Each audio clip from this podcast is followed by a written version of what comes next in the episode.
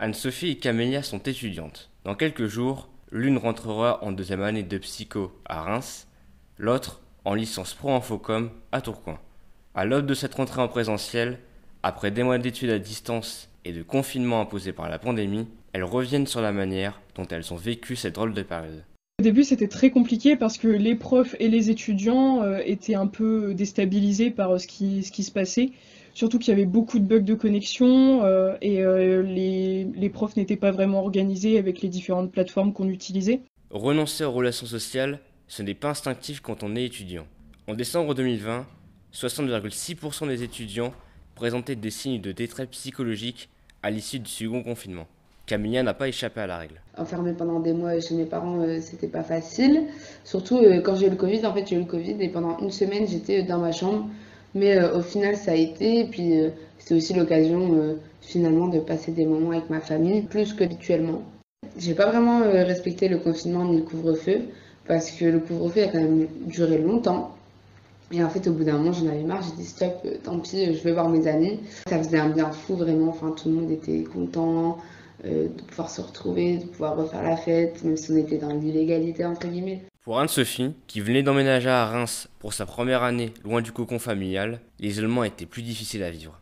Avec euh, les, les confinements, le couvre-feu, c'était très compliqué de voir euh, des amis. J'ai rencontré euh, environ 5 personnes à la fac avec qui euh, le feeling est passé euh, tout de suite.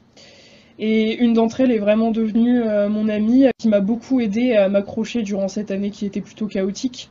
Et euh, je suis en contact avec elle tous les jours. Grâce à cette amie, Anne-Sophie a réussi à s'accrocher pour continuer à suivre les cours. Aujourd'hui, elle se souvient des conditions délicates dans lesquelles elle a passé les partiels, finalement obtenus de justesse.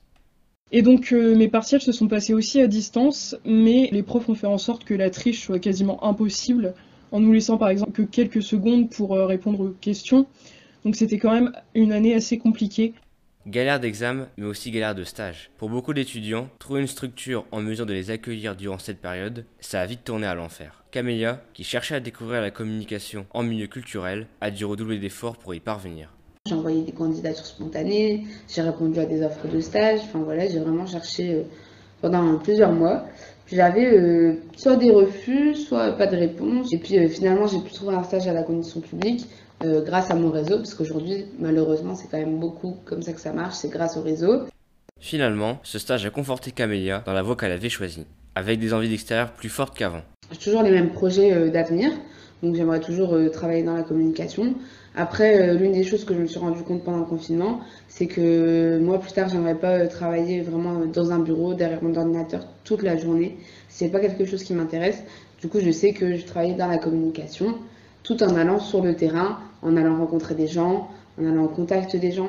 Du côté d'Anne-Sophie, pas de remise en question de son orientation, mais une appréhension à l'approche de cette nouvelle première rentrée.